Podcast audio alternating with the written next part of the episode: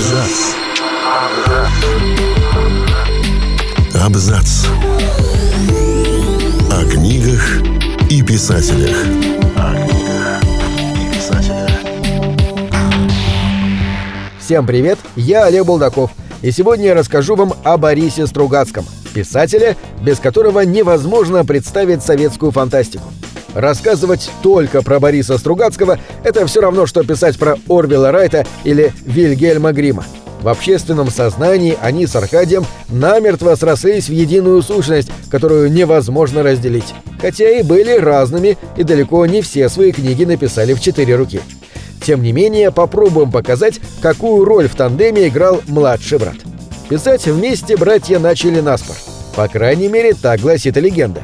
Очень много об их творчестве мы знаем именно из легенд, которые Стругацкие с удовольствием придумывали, а поклонники подхватывали и развивали.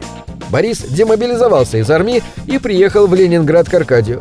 Тот уже попробовал перо и даже кое-что опубликовал. Братья гуляли и на два голоса ругали советскую фантастику за полное отсутствие фантазии. Борис вспоминал, что тогда в один год вышли четыре книги о полете на Венеру, абсолютно одинаковые.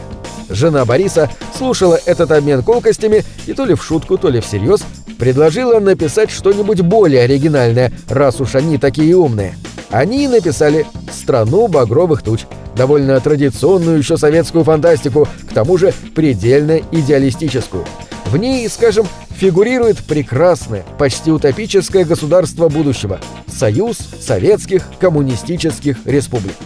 Первый опыт Борис не жаловал, говорил про него «наш первый ребенок, беспомощный, неуклюжий и нелюбимый».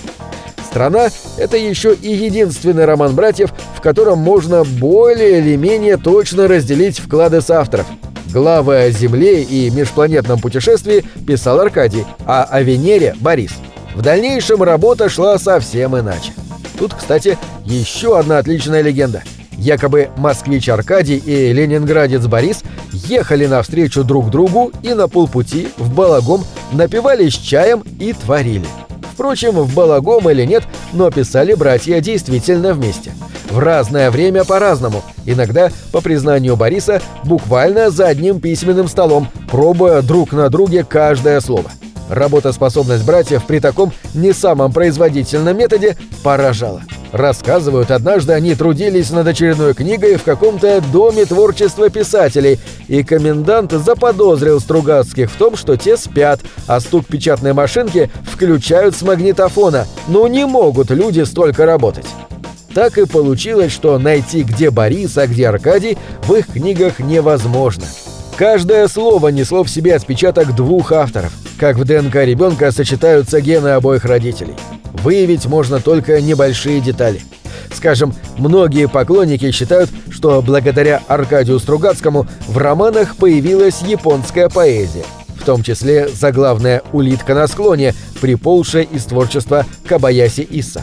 На самом деле к стихам он был совершенно равнодушен, и все поэтические вставки отдавались на откуп Борису.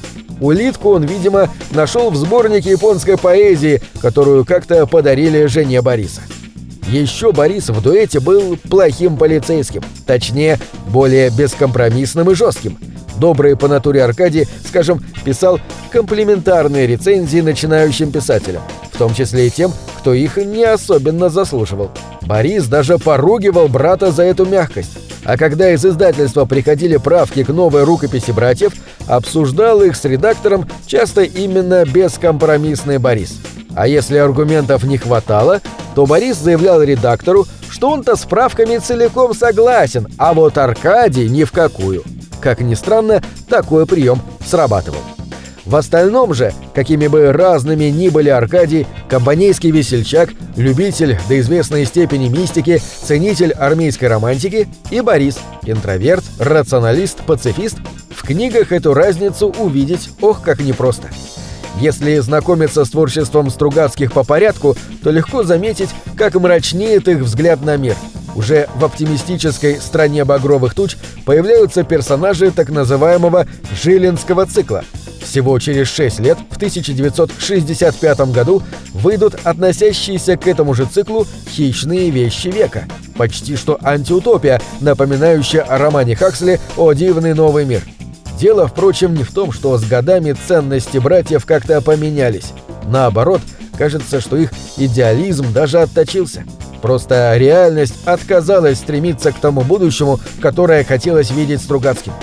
Но удивительным образом этот процесс не сделал братьев пессимистами. Да, в 1991 году Борис замечал, что постоянно ждет нового поворота к диктатуре. Наше поколение ждет этого поворота с лета 1985-го, ждет с самого начала и спорит только, как это будет выглядеть. Но если молодой Борис Стругацкий верил в неизбежность светлого будущего, то пожилой ценил уже немного другие вещи. И даже мир дикого капитализма, хищных вещей века он неожиданно начал считать не таким уж плохим.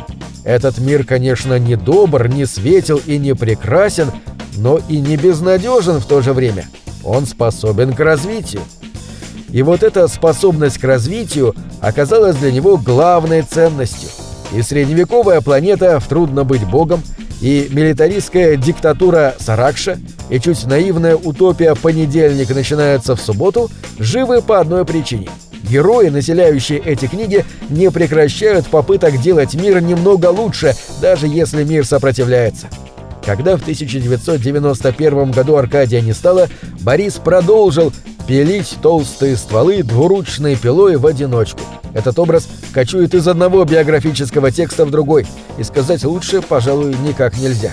После этого он опубликовал только два романа под прозрачным псевдонимом Витицкий.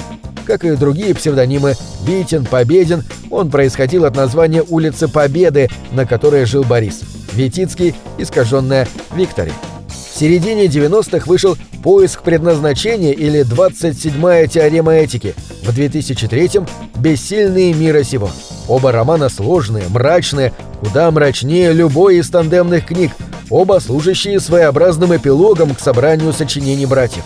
Два романа однозначно дали понять, Борис Стругацкий был не просто дополнением к старшему брату, а ведь такое мнение бытовало еще при жизни Аркадия, а самостоятельным большим писателем. Последние годы жизни он провел в родном Петербурге, работая над переизданиями книг. А еще вел семинары для молодых фантастов, заседал в жюри премий, заведовал альманахом «Полдень, 21 век». Читал бесконечный поток рукописей, ворча, что из-за этого не хватает времени на перечитывание любимых книг. В одной из последних заметок Борис Натанович написал «Я думаю, что писатель не наставник, и тем более не учитель. Задача писателя – вызвать сопереживание. Удалось – хорошо, не получилось – все труды зря». За десятилетия писательской работы, сольной и в тандеме, он точно узнал, что научить читателя ничему невозможно, тем более, что и сам писатель может ошибаться. А вот вызывать сопереживание можно и нужно. На этом все. Читайте хорошие книги.